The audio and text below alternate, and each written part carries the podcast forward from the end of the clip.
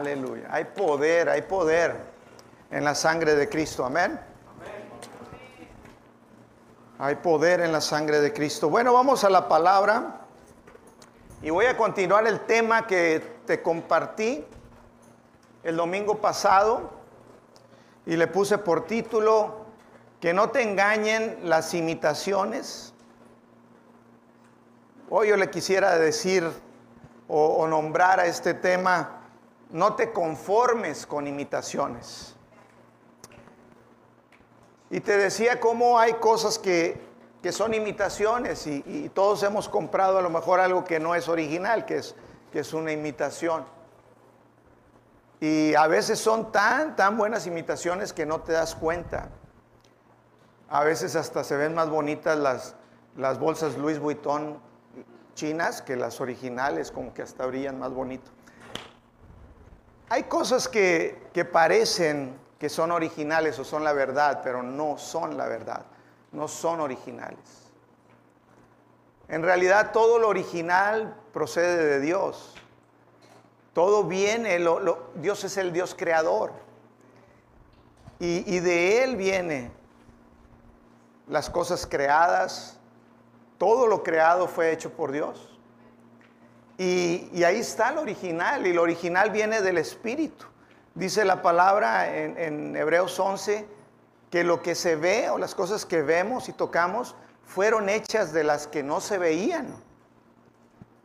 Entonces fue primero lo espiritual, las cosas que no se ven, para que después vinieran a manifestación en lo natural. Y así es, el origen de las cosas vienen del Creador, de nuestro Señor, y son cosas espirituales. Ahí está lo verdadero. Lo verdadero es lo espiritual. Amén. Leímos una cita sobre la parábola del trigo y la cizaña en Mateo 13, del verso 20, 24 al 30.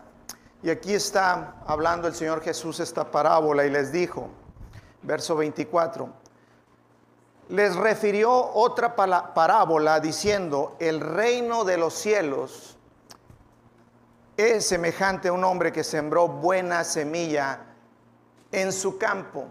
Y sabes, el reino de los cielos representa el lugar donde gobierna Dios, el lugar donde la voluntad de Dios se lleva a cabo. Y la voluntad de Dios es que toda la gente se salve, que ninguno perezca, que lleguen al conocimiento de Jesús, que puedan recibir la dádiva de Dios. Dice, pero el hombre, hablando de, los hombres, o el hombre, en este caso el Hijo del Hombre, Jesús sembró la semilla. La semilla espiritual, la semilla que es la palabra de Dios. Dice, en su campo. ¿Sabes? Todas las cosas son de Dios, la tierra esta es de Dios. Y Él ha sembrado su palabra y lo hace a través de ti, lo hace a través de mí, constantemente, sembrando su palabra. Dice, pero mientras dormían los hombres, vino un enemigo y sembró cizaña entre el trigo. Y se, y se fue. Y cuando salió la hierba y dio fruto, entonces apareció también la cizaña. Y la cizaña es, una planta similar al, trigo. Crece así y da espiga y da hojas.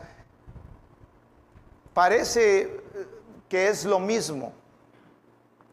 Dice, vinieron entonces los siervos del padre de familia, en este caso vinieron los, los, ángeles con Dios, y le dijeron, Señor, no sembraste buena semilla en tu campo, ¿de dónde pues tiene cizaña? Dice, ¿qué pasó ahí? Él les dijo, un enemigo ha hecho eso, esto. Y los siervos le dijeron, ¿Quieres pues que, vayamos, y arranquemos la cizaña? Vamos a darle una limpia. Él les dijo, no, no sea que al arrancar la cizaña arranques también con ella el trigo. Dice, espérense, dejen que crezca juntamente lo uno y lo otro hasta que venga el tiempo de cosechar, de, la siega, de la siega.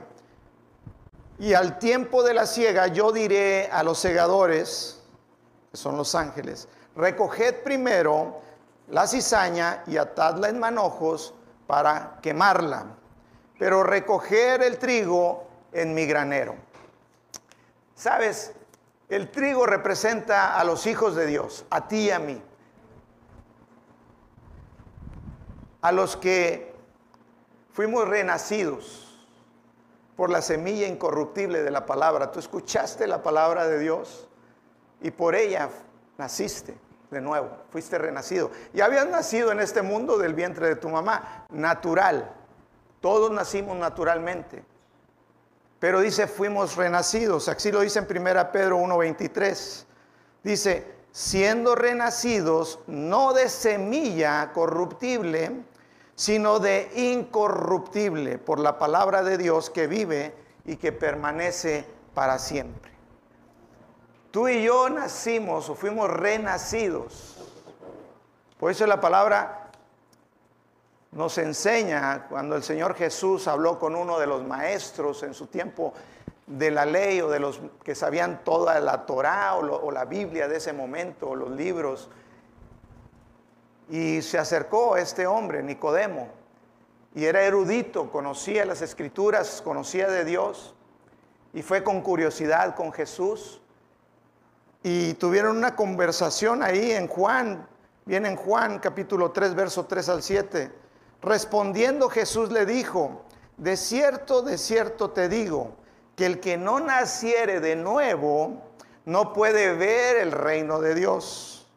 Nicodemo le dijo, ¿cómo puede un hombre nacer de nuevo siendo viejo? ¿Puede acaso entrar por segunda, por segunda vez en el vientre de su madre y nacer? Respondiendo Jesús, de cierto, de cierto te digo, que el que no naciere de agua y del Espíritu no puede entrar en el reino de Dios. Lo que es nacido de la carne, carne es, y lo que es nacido del Espíritu, Espíritu es. No te maravillas de, que te de lo que te dije, os es necesario nacer de nuevo. Hay dos tipos en este mundo de personas.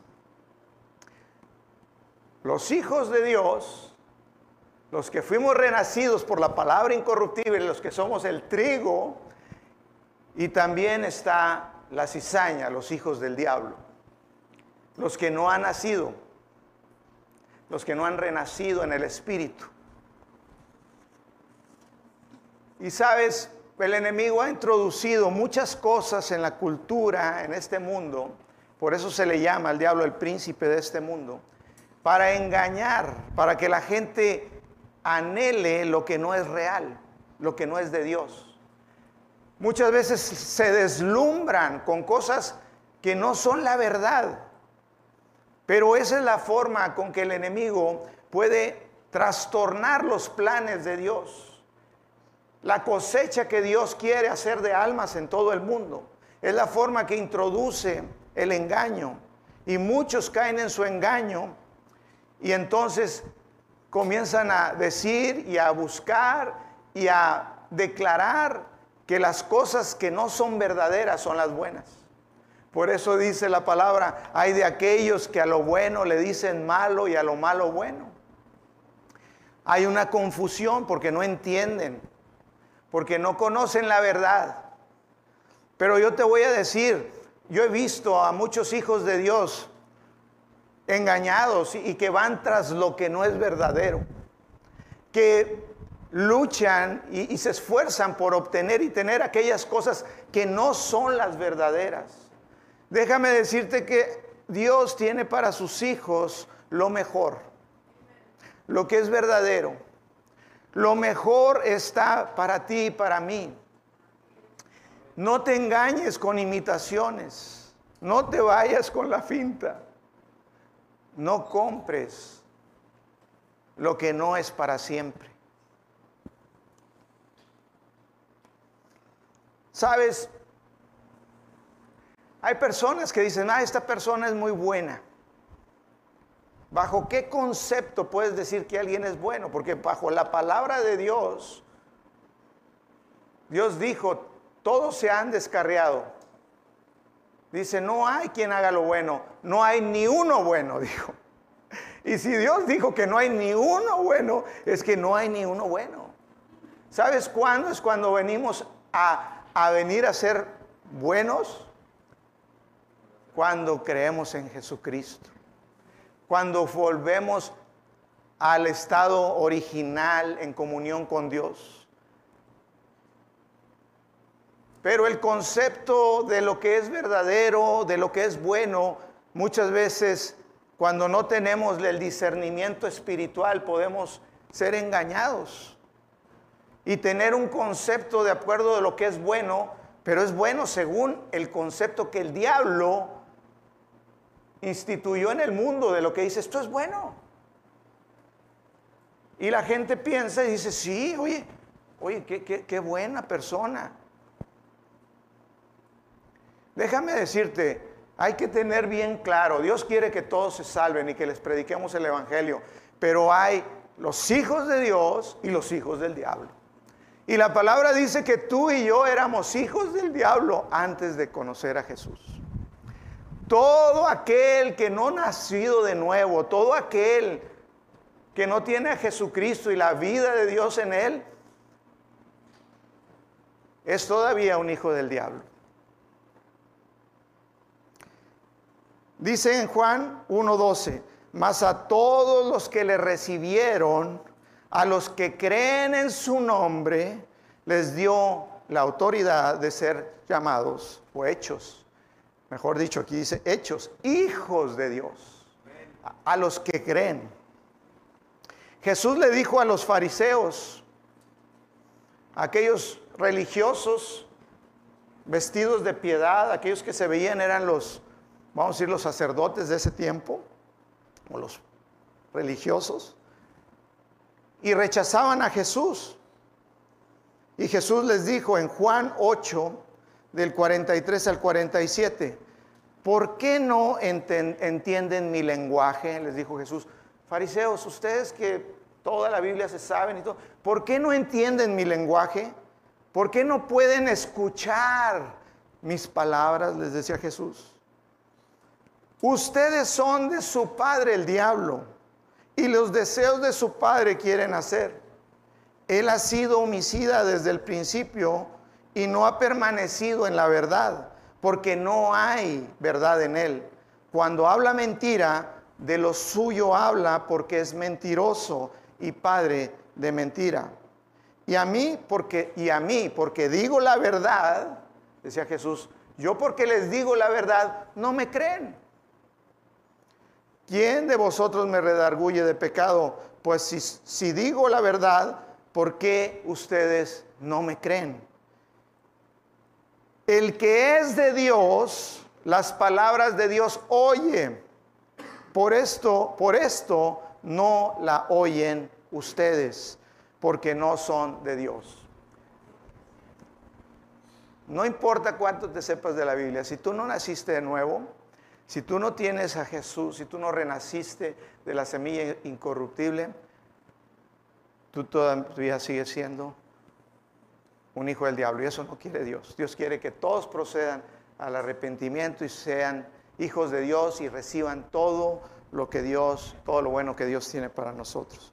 Yo fui 27 años hijo del diablo.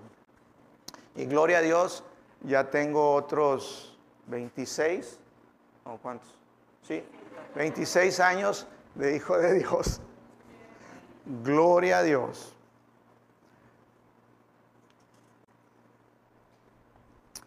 Hay dos tipos de hombre. El trigo, que son los hijos de Dios, y la cizaña. Los dos están en el mundo y parecen iguales. Dice Dios, no los vayan a cortar porque se van a llevar también el trigo, porque se ven iguales. La cizaña da también una espiga. Y tú dices, bueno, hay fruto ahí, pero son semillitas que de hecho son mala hierba, o sea, producen y son mala hierba. y el trigo es, es bueno, es un fruto que sirve para comer, de ahí se hace el pan. Pero estamos en este mundo y, hay trigo y hay cizaña y, y, hay veces no te das cuenta porque parece la cizaña trigo. Y hay veces hasta los hijos de Dios parece que avientan unas cuantas semillitas, se ven muy cuchas y, el, y la cizaña se ve la espigona bien bonita. Mira, este es, un, este es de trigo y este es de cizaña. Pero así a vista parecieran igual en un campo.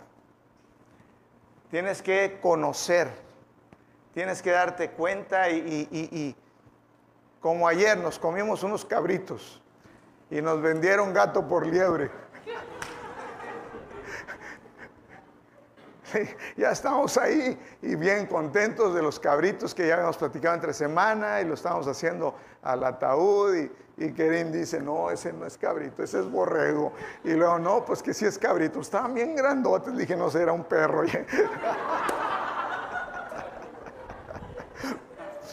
no. Y le habló al que se los vendió, oye, pues ¿qué me vendiste? No, no, no, no. No nos vayamos, tenemos que conocer. Entonces tenemos que saber cómo diferenciar, porque si no, es importante que conozcamos la verdad, que conozcamos la palabra, que tengamos comunión con el Espíritu, porque si no te pueden engañar. Y sabes, Dios me ha estado hablando de que les ministre sobre caminar en, la verdad, con discernimiento, con saber lo que es de Dios y lo que no es de Dios crear una diferencia clara en nuestra mente. No es que hagamos mal a los, a los que todavía no nacen de nuevo, a los que son del mundo. No, al contrario, hay que amarlos, hay que llevarles el Evangelio, que participen de lo mismo que nosotros recibimos. De eso se trata. Pero parecen iguales. Pero el hombre que no ha nacido de nuevo, el natural, Dice en 1 Corintios 2.14, aquí habla de ese tipo de hombre, el que no ha nacido de nuevo. 1 Corintios 2.14, pero el hombre natural no percibe las cosas que son del Espíritu. En, en otras palabras, no entiende, no, no, no las percibe lo que es espiritual.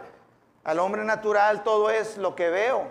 Lo engañas y el diablo eso hace. El diablo es engañador. Porque el diablo lo que quiere es tener cautivas a las personas en la mentira, en el engaño, para trastornar la, voluntad de Dios, el reino de Dios. Dice, porque no percibe las cosas que son del Espíritu de Dios, porque para Él son locura. ¿Cuándo no, escucharon ustedes que les hablaban de Dios y decías, no, están locos estos? Yo sí lo dije. Yo me rechazaba al principio al Evangelio. Dice, para él son locura y no las puede entender porque se han de entender espiritualmente. Pero ¿cómo va a entender alguien lo espiritual si no ha nacido del espíritu? O sea, si no, simplemente no, háblame natural. Dime las cosas naturales y ya entendemos. Porque las cosas espirituales de Dios se tienen que discernir por medio del Espíritu. Y eso es... El hombre natural todavía está muerto. Está muerto espiritualmente, está muerto, dice que es... Mira, hay muchas personas ahí que tú los ves bien vivos y que andan para aquí, para allá.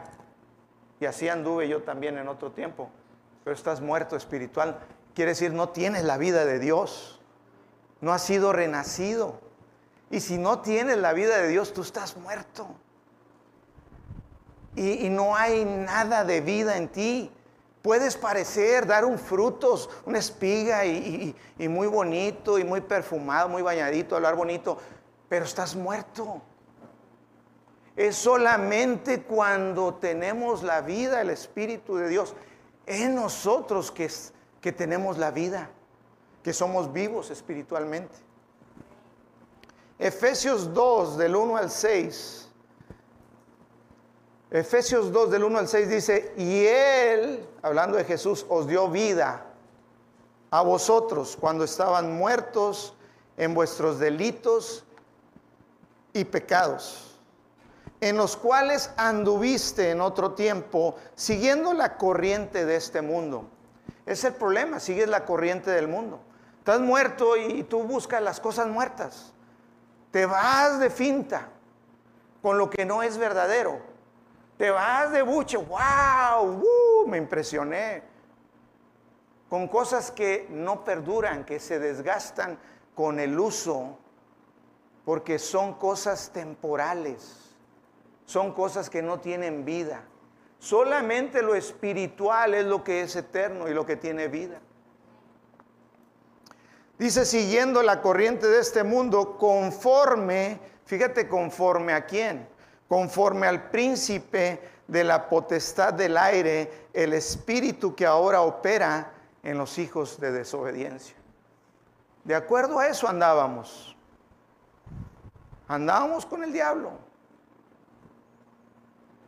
Es el espíritu que opera en los hijos de los que no han obedecido el Evangelio, que no han obedecido a la verdad en Cristo. Así que si tú me dices, es que está muy bonito, mira qué persona, bañadito, habla bien bonito, como Peña Nieto y, bien padre, Dios bendiga a Peña Nieto. Todo hermosísimo y una persona finísima, pero a lo mejor, ¿sabes que Está muerto. No confundas peras con manzanas, cizaña, que todavía la pera y la manzana están buenas las dos, pero la cizaña con el trigo. No te deslumbres, no, no, te engañes, busca lo verdadero. Tú y yo estamos para lo verdadero. Amén. Dice, entre los cuales también todos nosotros vivimos en otro tiempo. Eso es cierto. En los deseos de nuestra carne, haciendo la voluntad de la carne y de los pensamientos. Y éramos por naturaleza, digo conmigo esta palabra, naturaleza y éramos por naturaleza hijos de ira. Éramos por naturaleza enemigos de Dios, hijos del diablo. Lo mismo que los demás. Pero Dios que es rico en misericordia por su gran amor con que nos amó, aun estando nosotros muertos en pecados, nos dio vida juntamente con Cristo. Por gracia somos salvos y juntamente con Él nos resucitó, estamos vivos ahora, y asimismo nos hizo sentar en los lugares celestiales con Cristo. Aleluya, qué privilegio. Y todo fue por gracia, no, no, no lo merecíamos. No hicimos nada más que creer en Jesús y nos hizo sentar con Él en el Espíritu. Tú y yo estamos conectados con Cristo en los lugares celestiales. Esas son verdades tremendas. Gloria a Cristo. Pero fíjate que dice aquí muy interesante en el verso 3. Entre los cuales también nosotros vivimos en otro tiempo en los deseos de la carne, haciendo la voluntad de la carne y de los pensamientos, y éramos por naturaleza hijos de ira, enemigos de Dios, por naturaleza.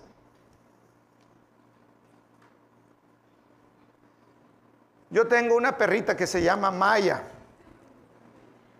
Es una pastor ovejero, ya grandecita, tiene 10 meses.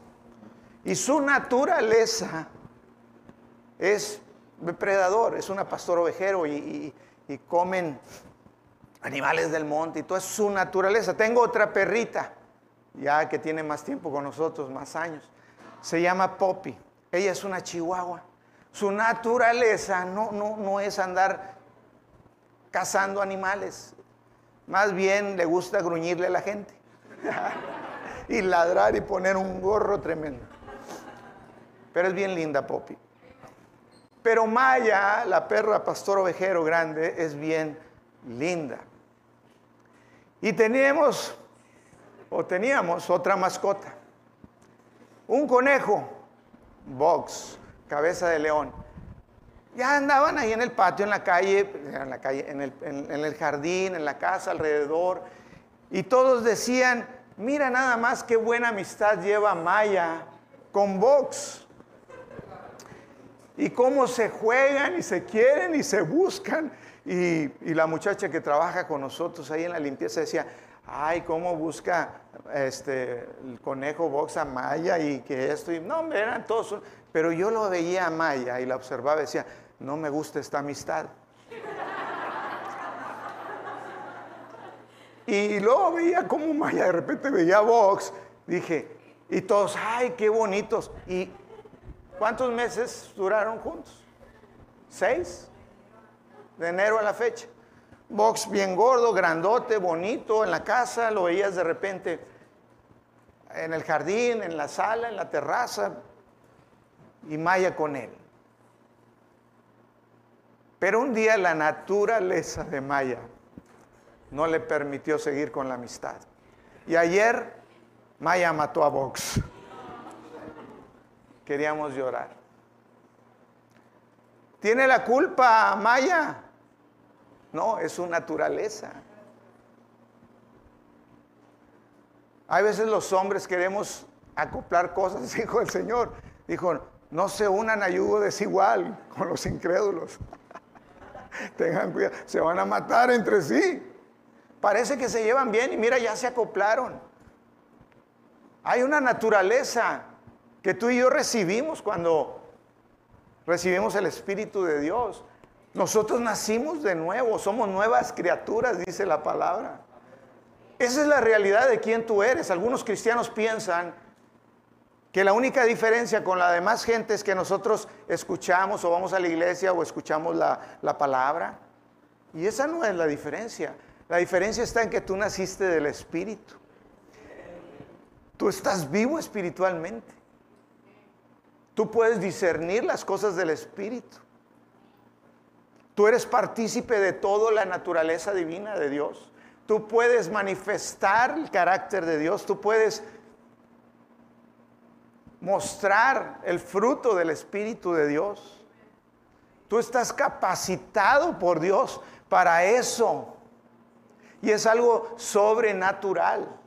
No es algo que yo lo aprendí. Claro que debemos de aprender y conocer la palabra para apropiarnos de las promesas.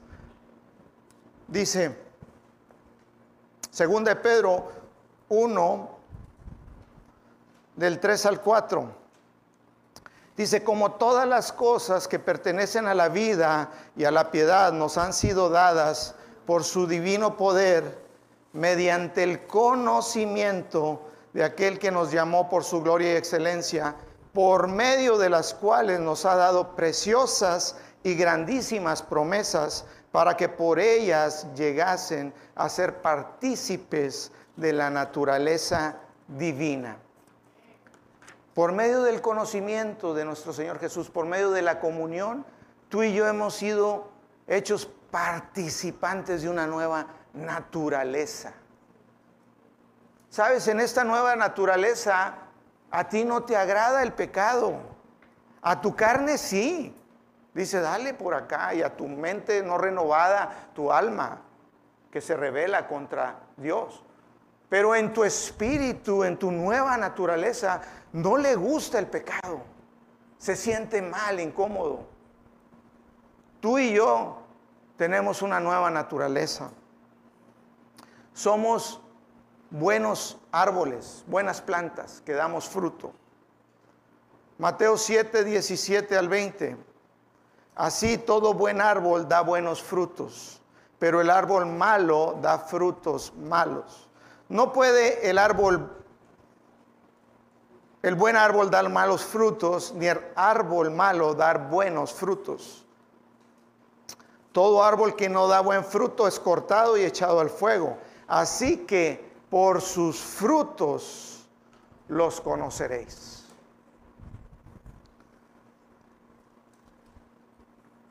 Bueno, traía más, pero ponte de pie porque ya se acabó el tiempo. Tú y yo no somos nada más otros hombres que nada más porque oímos la palabra de Dios o porque vamos a una iglesia, No, en, en ti y en mí hay algo muy superior a todo eso. En ti está el Espíritu de Dios. En ti está la vida. Las cosas que son eternas. Tú tienes una seguridad de una eternidad con Cristo. Tú estás sellado por el Espíritu Santo. Tú tienes una seguridad de una comunión eterna con, con Dios. Tú no eres cualquier persona, tú eres un hijo de Dios. Tal vez te enorgullezcas de ser hijo aquí de tu Padre terrenal y gloria a Dios, yo así siempre lo estuve, orgulloso de mis padres. Pero sabes, tú eres un hijo de Dios y no por que hayas nacido de palabras, sino por la palabra de Dios, por el Espíritu de vida en Cristo. Cuando tú empiezas a verte cómo eres en realidad, cuando tú empiezas a, a discernir lo que tú tienes, lo que tú eres, sabes, no puedes seguir igual, tu vida cambia. Y Dios quiere que demos fruto, para eso fuimos llamados.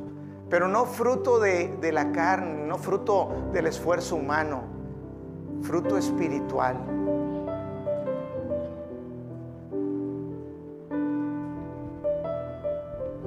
amor, gozo, paz, paciencia, benignidad, fe, templanza, dominio propio, fruto del Espíritu, fruto verdadero.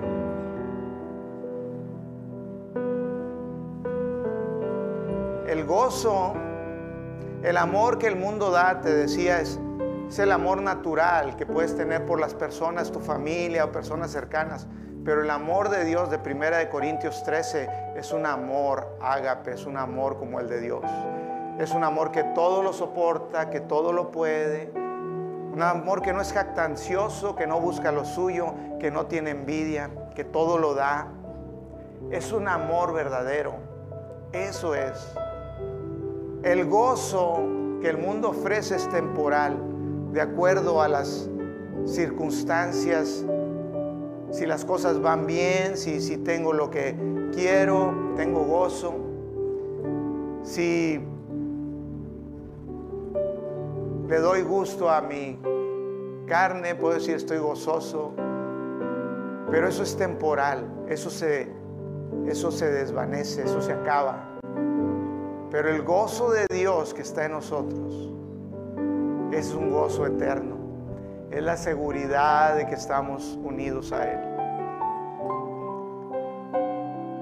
El gozo que tenemos en Él es un gozo espiritual. Hay una canción que dice, yo tengo gozo en mi alma, gozo en mi alma y en mi ser. Es como río de agua viva, río de agua viva en mi ser. Puedes cantarlo conmigo y, gozarte en eso. Yo tengo gozo en mi alma, gozo en mi alma y en mi ser. Es como un río de agua viva, río de agua viva en mi ser. Ayúdenme. Yo tengo gozo en mi alma, gozo en mi alma, gozo en mi alma y en mi es como un río de agua viva, ríos de agua viva, ríos de agua viva en mi ser. Yo tengo gozo en mi alma, gozo en mi alma, gozo en mi alma y en mi ser. Es como ríos de agua viva, ríos de agua viva ríos de agua viva en mi ser.